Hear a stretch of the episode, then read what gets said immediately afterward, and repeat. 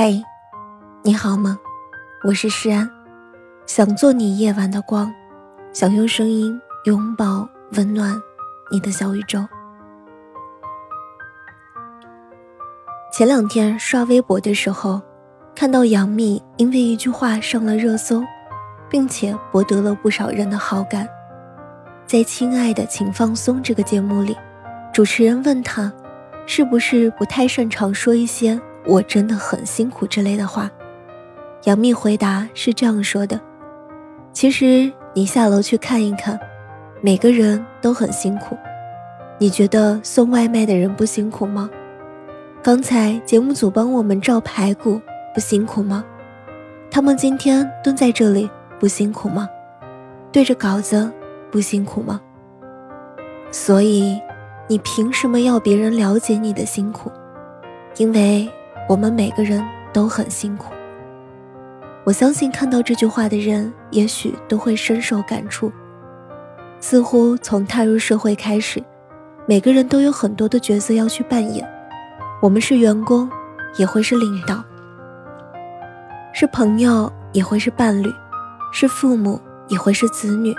可是，光是在这些角色里切换，有时候就已经让我们疲惫不堪，更何况……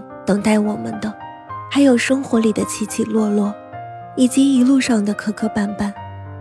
就好像电视剧里好先生说：“成年人和孩子最大的区别，就是成年人需要自己收拾烂摊子，而在现实生活中，我们不仅要收拾自己的烂摊子，可能还要处理别人的烂摊子。”在最近的热播剧《三十而已》里。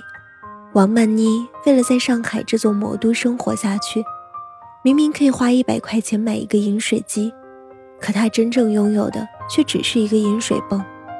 哪怕对翻倍的房租做了妥协，可她还是被迫提前退租，只好搬到了更远的地方，每天挤地铁上班。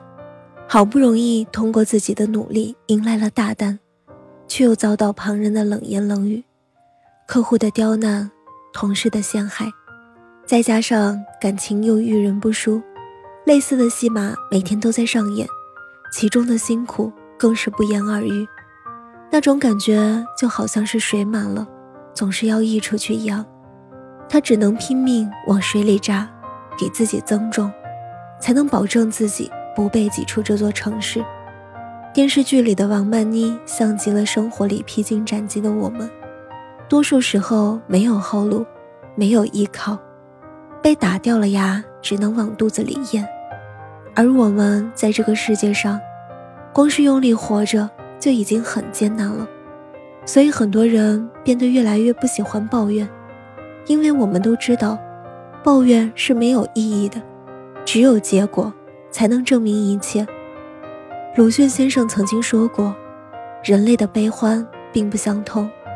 其实，个人的辛苦也是一样的，就好像王曼妮的女同事根本不理解，在她光鲜业绩的背后，有多少隐忍和委屈，而同事只会对曼妮恶语相向，觉得曼妮抢了自己销售主管的位置，挖苦曼妮业绩是怎么得来的，你自己清楚，连保安都不放过，甚至不惜手段栽赃陷害她，哪怕最后被拆穿了。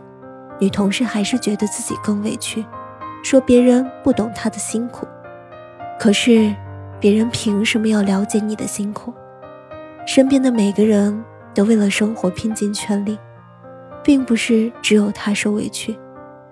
其实，我们在抱怨生活的时候，也许有人正承受着加倍的痛苦，只不过，他们不轻易喊疼罢了。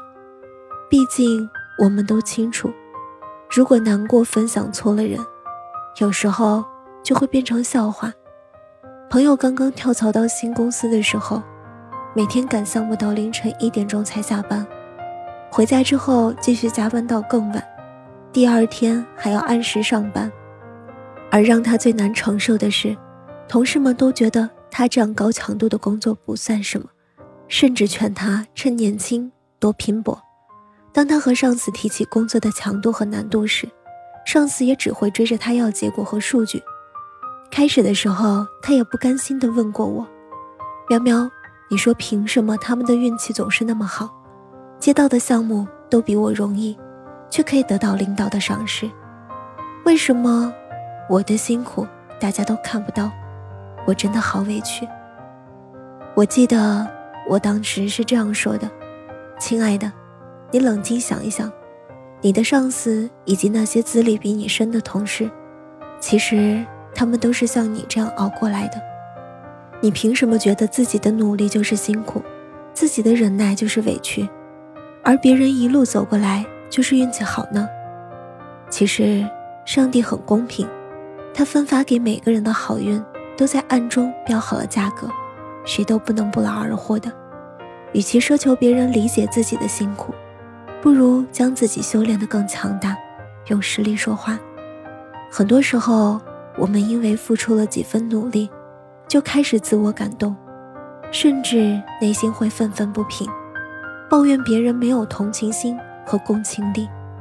可是，也许你忘了，每个人对辛苦的定义各有各的不同。在凌晨三点的朋友圈里，我看到过不同的悲伤和委屈。记得有朋友说，有些辛苦是没办法说出来的。与其寄希望于别人理解，不如好好睡一觉。是啊，为了生活，为了工作，我们究竟做出了多少努力，只有自己清楚。这个世界上根本不存在感同身受这件事儿。我一直很喜欢一句话：世界上最好的保鲜就是不断的进步。你给自己一个高度，世界总会还你一个尺度。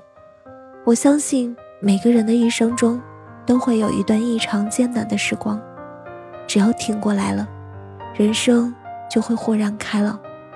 所以我知道，你也一定很辛苦吧，但是不妨再坚持一下，再努力一把，让自己成为自己的太阳，无需凭借谁的光，不言辛苦的人生，终将有所不同。